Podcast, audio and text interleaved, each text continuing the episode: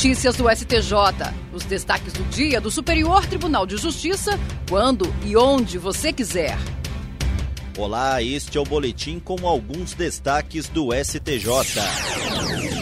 A terceira turma do Superior Tribunal de Justiça decidiu que não é possível dar maior eficácia jurídica ao contrato preliminar do que ao definitivo, especialmente quando as partes compactuam no definitivo obrigações opostas às assumidas anteriormente e desautorizam os termos da proposta original. O caso analisado discute a responsabilidade pelo pagamento de passivos trabalhistas definida no contrato preliminar de venda de um restaurante. O instrumento preliminar atribuía aos compradores a obrigação pelos débitos trabalhistas, enquanto o pacto definitivo previu que os vendedores seriam os responsáveis por essas obrigações. O Tribunal de Justiça do Distrito Federal e dos Territórios considerou que foram as próprias partes que, depois do acordo inicial, resolveram mudar de ideia e consensualmente formalizaram um contrato em sentido oposto ao da proposta inicial. No STJ, os recorrentes pediam que prevalecesse a responsabilidade definida no contrato preliminar. O colegiado da terceira turma negou o provimento ao recurso.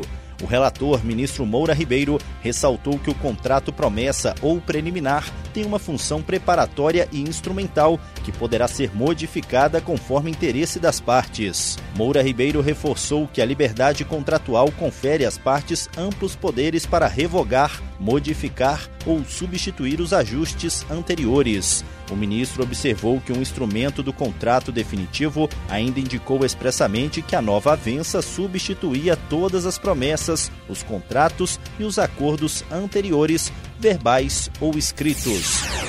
A primeira sessão do Superior Tribunal de Justiça vai definir sob o rito dos recursos repetitivos se é possível a fixação de honorários advocatícios na fase de cumprimento de sentença decorrente de decisão proferida em mandado de segurança individual com efeitos patrimoniais. A questão está cadastrada como tema 1232. Colegiado determinou a suspensão da tramitação de todos os processos sobre a mesma questão jurídica que tramitem em segunda instância. O relator, ministro Sérgio Cuquina, citou julgados do STJ nos dois sentidos, ora admitindo, ora negando a fixação de honorários nessa hipótese, o que indica, segundo ele, a necessidade de pacificação da controvérsia com a definição de um precedente qualificado. A possibilidade de aplicar o mesmo entendimento jurídico a diversos processos gera economia de tempo e segurança jurídica.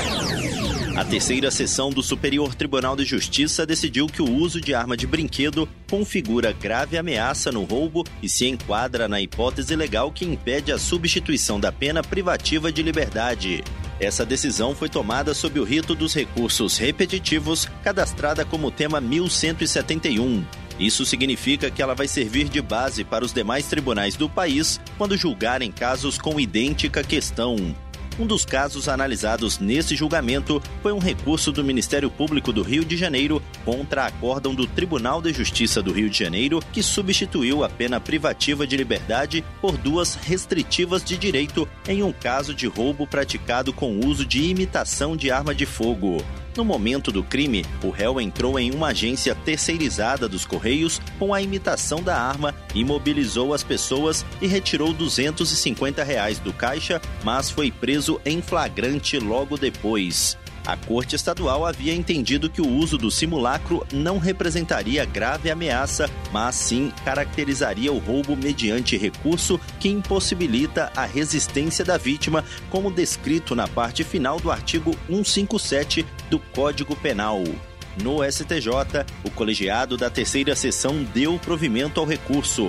Para o relator, ministro Sebastião Rei Júnior, o acórdão do Tribunal de Justiça do Rio de Janeiro contrariou o posicionamento consolidado da doutrina e da própria jurisprudência do STJ. Ele explicou que a simulação do uso de arma de fogo durante a subtração configura a grave ameaça caracterizadora do crime de roubo, pois essa conduta por si só é suficiente para intimidar a vítima.